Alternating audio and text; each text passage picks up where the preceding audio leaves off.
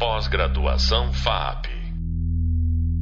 Realidades digitais. Olá, vamos começar mais um podcast da disciplina Planejamento Estratégico em Projetos de Entretenimento. Esse conteúdo é um conteúdo que complementa o vídeo 2 do Hub Visual. E nele eu vou repassar com você algumas ideias sobre planejamento estratégico inclusive passando um roteiro que ajuda a organizar as suas atividades. Vamos começar? Eu quero começar trazendo uma definição muito interessante, que é de um livro chamado Manual de Planejamento Estratégico, do professor Tadeu Cruz. Ele diz o seguinte: planejamento estratégico é o uso de técnicas, métodos e ferramentas que criam o futuro da organização. Eu achei interessante falar disso porque a gente pode trazer daqui uma outra ideia, que é a ideia de organização. E aí eu quero falar disso, né, de organização como substantivo, não como parte do verbo organizar. Nesse sentido, organização é um conjunto de pessoas orientadas a realizar algum tipo de atividade. E aí a gente tem as organizações lucrativas e as organizações não lucrativas. As primeiras são as empresas. Né? Toda empresa existe para dar lucro. E as segundas, as não lucrativas, podem ser entidades filantrópicas, entidades religiosas ou mesmo entidades educacionais. No nosso caso, é importante pensar que um projeto criativo ele já deve nascer ou como parte de uma organização lucrativa ou com o intuito de criar ele próprio, o projeto será a base de uma organização lucrativa, ou seja, de uma empresa. Essa empresa pode ser uma empresa individual, pode ser você mesmo que está ouvindo essa, essa conversa aqui, esse podcast, você mesmo que monta uma, uma empresa individual. Né? É, mas tem que pensar nisso como uma empresa. Porque todo tipo de organização precisa de planejamento, mas precisa pensar como empresa para não achar que, que isso vai se perder muito fácil, né? que é só uma ideia. Não, a sua ideia, se ela for levada a sério, se você tiver foco, ela pode virar um negócio e um negócio muito lucrativo. Como a gente já ouviu em outros podcasts, né, especialmente no primeiro podcast sobre o tamanho do mercado, o mercado de entretenimento no mundo e no Brasil é gigantesco. São inúmeras as oportunidades. Então a gente precisa ficar ligado nisso e se preparar. Essa é a intenção, inclusive, dessa disciplina do curso. Te preparar para fazer negócios nesse mundo da indústria criativa.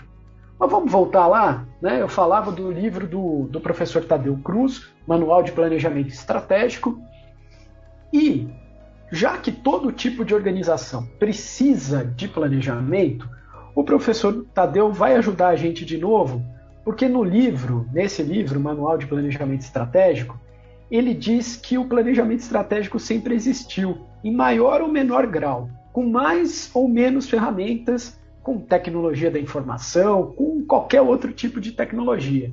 Ele diz até que talvez planejamento estratégico não fosse chamado assim de planejamento estratégico, mas a ideia já era essa: colocar os recursos disponíveis de forma ordenada em busca de um objetivo.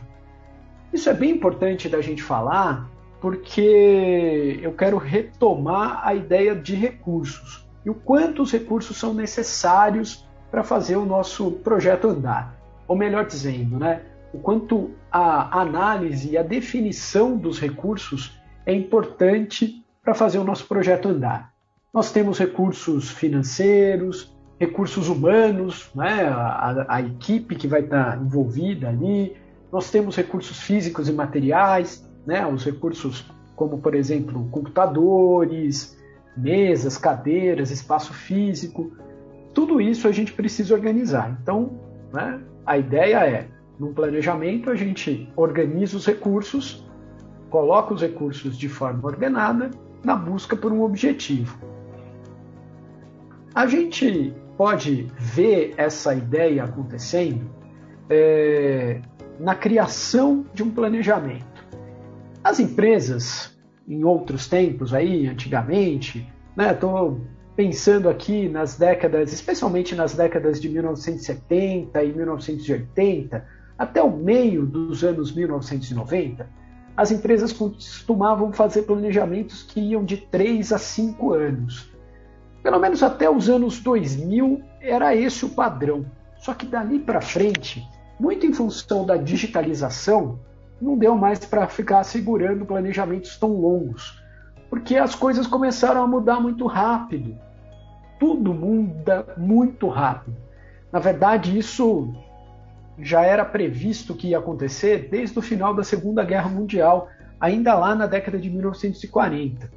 Foi nessa época que surgiu o termo VUCA, que talvez você já tenha ouvido falar, né? VUCA, V-U-C-A. VUCA é uma sigla em inglês que significa volátil, incerto, o U, né? Vem de uncertain em inglês, incerto, complexo e ambíguo. Né? Então, nós estamos falando né, que o mundo, depois ali da década de 1940, 1950, se tornou um mundo VUCA, um mundo volátil, incerto, complexo e ambíguo. O que, que isso tem a ver com planejamento estratégico? Bom, tem tudo a ver. Porque o planejamento diz respeito a entender o que está acontecendo para projetar o que vai acontecer na sequência. Então, se a gente entende que o mundo está desse jeito, a gente vai entender também que o nosso planejamento precisa ser mais flexível. Eu gosto muito de uma metáfora é, que vem lá do Oriente. É, diz a lenda que, olha, é uma metáfora que tem a ver inclusive com artes marciais. Diz a lenda que o, o professor Jigoro Kano, que foi o criador do judô, né, da arte marcial judô, o professor Jigoro Kano um dia estava sentado, meditando e observando a, as árvores no inverno. E aí o professor Jigoro Kano viu que a neve caía nos galhos mais flexíveis e ela ia se juntando ali, os galhos mais flexíveis eram os galhos mais jovens, menos enrijecidos, né, mais verdes. E aí a neve se juntava num galho, juntava, juntava, juntava, o galho se dobrava, deixava cair a neve e voltava para o lugar onde ele estava antes. Já os galhos mais enrijecidos, mais duros, a neve se juntava, muitas vezes maior quantidade de neve até do que no galho mais flexível. Só que, por eles estarem enrijecidos, esses galhos quebravam e deixavam de existir. O que, que essa, essa história conta? Bom, só para não deixar passar, o professor Jigoro teve muito da ideia do judô a partir dessa visão. O judô é uma arte marcial baseada na projeção do seu oponente. Né? Então, no judô você segura a pessoa, encaixa o golpe e faz a projeção. Pois bem, o que, que isso tem a ver com a nossa história aqui? Tem a ver que a flexibilidade é uma característica muito necessária para a nossa sobrevivência, mas muito ainda para o planejamento estratégico. Planejamento estratégico não pode ser algo escrito em pedra, ele deve ser adaptável ainda mais no mundo VUCA. Então vamos ver cada parte aí, como isso influencia no planejamento. Né? Vamos começar com o V. Né? O conceito de volatilidade ele está relacionado diretamente à velocidade com qual as mudanças acontecem. Sabe a sensação de que o tempo está passando rápido demais? Então, é disso que a gente está falando aqui. Né? E o mundo do entretenimento também se adapta a isso, né? a, a essa extrema velocidade e volatilidade. Se a gente pensar aí no, no interesse do público, nós vamos ver que as pessoas mudam de interesse muito rapidamente. Elas é, assistem uma série e, e querem terminar aquela série muito rápido para já assistir outra, ou às vezes assistem várias ao mesmo tempo. Com jogos, isso é muito frequente, né? Os jogos, a gente joga vários jogos ao mesmo tempo, né? Ainda mais se formos fãs de um jogo só, mas tem sempre alguém que vai falar: ah, mas está rolando aquele outro jogo, né? Então, é, o, o consumidor é muito volátil. Vamos para incerteza. Maior exemplo de incerteza foi a pandemia, né? Ninguém imaginava que algo assim poderia acontecer. E mesmo com todos os problemas, a pandemia fez aumentar o número de gamers, por exemplo, e de assinaturas de, de plataformas de streaming no mundo inteiro. Ao mesmo tempo, vários outros mercados tiveram perdas. Então, de um lado, a gente teve muita gente tendo graves problemas, problemas pessoais, é, problemas financeiros, mas de outro, um mercado em crescimento. E aí, as empresas não estavam, as empresas de game especificamente, não estavam preparadas para ter que aumentar a sua equipe, por exemplo, no meio da pandemia. E como é que iam lidar com isso? Né? Como é que contratariam novos funcionários? Elas tinham que estar preparadas ali, sabendo, dentro do seu planejamento, que algo poderia acontecer. A questão é, se eu tenho tudo planejado, fica mais fácil me adaptar às mudanças. Vamos continuar nessa, nessa toada aqui, né? Falamos de volatilidade, falamos de incerteza, vamos falar de complexidade. A complexidade está nas consequências de cada decisão. Por exemplo, imagina que você criou o conceito de um jogo de terror. A sua história pode ser interpretada de maneiras diferentes em cada país do mundo o que é normal numa parte do mundo pode ser considerado extremamente grosseiro em outras partes. Um exemplo disso é o filme Doutor Estranho no Multiverso da Loucura, que foi banido na Arábia Saudita porque tem personagens que fazem parte da comunidade LGBTQIA. Veja, é, é só uma personagem. Tem algumas personagens, vai. Espero que você já tenha visto o filme, é bem legal. Mas lá naquele país, ou naqueles países ali árabes, isso é um problema. E o filme foi banido. Aliás, esse mesmo filme também foi banido na China, mas ali o motivo é outro, porque aparece muito rapidamente nas cenas do filme algumas notícias e mostra que elas são de um site, de uma agência de notícias que questiona o governo daquele país. Nenhuma dessas questões afetam a história que está sendo contada. Elas até poderiam ser retiradas do filme, talvez. Mas isso ia ferir os valores da empresa e acabaram impactando os resultados financeiros, especialmente um filme ser banido na China, que é um dos maiores mercados do mundo.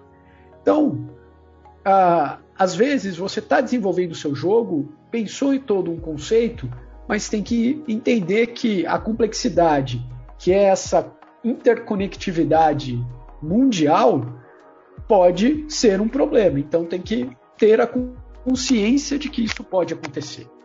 E aí, para chegar no A de ambiguidade, a ambiguidade é a união de tudo que veio antes, né?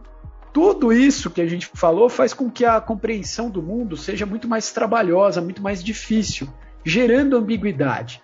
Porque a partir do momento que diferentes fatores devem ser inclusos como variáveis num processo de decisão, muitas outras interpretações diferentes podem ocorrer. Então, se de um lado é, o acesso a muita informação vai te dar um background maior para agir de forma mais assertiva, né? informação demais e mal gerida também pode confundir sua cabeça e tornar as coisas ambíguas resultando em erros até para quem está muito ligado em tudo isso. Né? Então, é entender que estamos mergulhados num mundo em que uma mesma decisão pode ter é, leituras diferentes. Bom, dá para entender como tudo isso está ligado ao planejamento, certo? Você precisa estar tá ciente das condições atuais para definir o que vai vir depois. vamos lembrar daquela frase clássica do Peter Drucker, que é uma das maiores referências em planejamento da história. E ele diz assim: o planejamento não diz respeito a decisões futuras, mas às implicações futuras de decisões presentes. E aí, nesse sentido, a gente tem que lembrar que planejamento é um processo dinâmico. E se o mundo está desse jeito que está, uh, a gente precisa entender que o nosso planejamento estratégico vai acompanhar essas mudanças. E aí, minha dica é a seguinte: tenha um ponto de partida, fazendo um diagnóstico. E aí eu preparei aqui uma série de perguntas que você pode fazer e que vão te ajudar a montar o seu planejamento.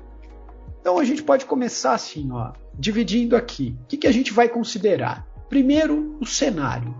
E aí você vai fazer três perguntinhas. Quem somos?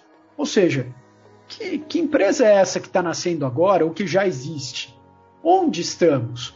Esse onde estamos aqui tem a ver com onde estamos conceitualmente, né? Em que, em que ponto da nossa existência estamos e para quem somos, né? Por que, que a gente existe? Então, responder essas perguntas que podem parecer fáceis, mas não são, já vai te dar um bom caminho. Depois, o objetivo. O que, que a gente quer? Né? Então, a pergunta é: o que queremos? Que é bem diferente de o que precisamos. Né? O que queremos é ser o jogo mais jogado do mundo. O que, que a gente precisa? A gente precisa ter, vender 10 mil unidades do nosso jogo até o fim do ano de lançamento dele, por exemplo. Né? Então, um conceitual, uma pergunta mais conceitual e outra mais prática. O público, para quem a gente quer vender? Né? Quem é o nosso público-alvo? O histórico, o que, que nós já fizemos? Né? E aí é uma pergunta que vale tanto olhando para a equipe ou, e olhando para a empresa como um todo, né? Olhando para a equipe pensando em cada indivíduo, né? Qual é a experiência das pessoas? E aí perguntar: o que faremos? Né? Por que faremos? Então, perguntas bem objetivas, mas que têm respostas complexas. Por quanto tempo faremos? O que precisamos né, para que as coisas sejam feitas nesse tempo? Que nos levam à pergunta mais importante dessa ideia: quanto custa? Quanto a gente tem para investir? Se a gente souber de tudo isso, essas perguntas vão nos ajudar a definir os recursos. E aí as coisas vão fazer um pouco mais de sentido e você consegue já colocar né, os seus recursos de maneira ordenada. Com essa, com esse roteiro, já vai ser possível você entender para onde ir, né? começar o seu projeto. E isso também vai te ajudar aqui no curso, porque você vai poder criar o seu planejamento lá no Hub Prática. Você pode até testar esse roteiro, ele tem uma, uma versão dele entre os exercícios. Então, quero que você repasse essa ideia, né? repasse as perguntas. Ouça novamente essas perguntas que eu fiz e vá tentando responder ponto a ponto a respeito do seu projeto. Seja ele um jogo, uma animação, um estúdio de games, um estúdio de animação, não importa. Se você conseguir responder essas perguntas, você já tem um primeiro passo. E você não precisa ter resposta para todas elas. Pelo menos não respostas objetivas. Você pode colocar aqui as suas vontades. E aí você vai trabalhar para alcançar tudo isso. Nesse processo, se você aplicar essas ideias né, no seu projeto, tudo vai conseguir fluir melhor. No nosso próximo podcast, eu vou abordar a questão do consumidor, né, do público-alvo, entendendo como é importante a gente realizar pesquisas para oferecer as melhores, as, as melhores opções para esse público consumidor. Né? É muito importante a gente entender para quem estamos fazendo, para que a gente possa oferecer o melhor produto possível. Um ponto importantíssimo. Na indústria criativa, nós precisamos criar não só para nós, nós também precisamos criar Também não. A gente principalmente precisa criar pensando em quem vai consumir. Tenha isso em mente, assista os vídeos do Hub Visual, ouça os outros podcasts e a gente se encontra por aí para fazer o seu projeto acontecer da melhor maneira possível. Muito obrigado, eu sou o professor Tiago Costa e te encontro no próximo podcast e nos próximos vídeos. Obrigado!